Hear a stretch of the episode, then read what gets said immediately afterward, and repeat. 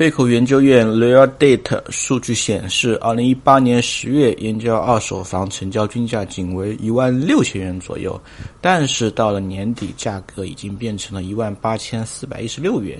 然后在二零一九年的一月份是一万八千八百块。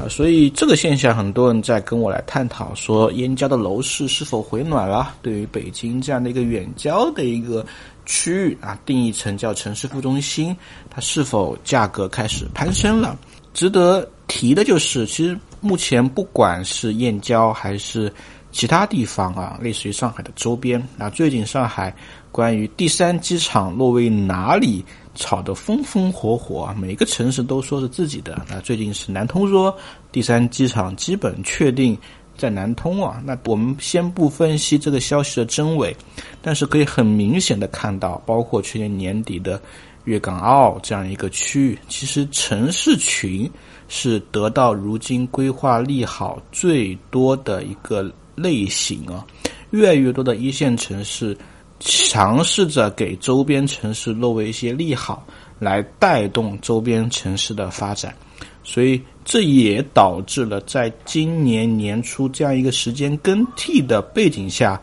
大家会觉得好像城市副中心啊外溢城市得到了一些支持跟发展，所以这是我认为也是中国未来经济周期必然会经历的一个现象，就是城市群它是最好的。啊，或者说唯一有效的发展方式，但是其实对我来说，我更加理性的认为，这可能是一个特殊时间点的一个特殊情况。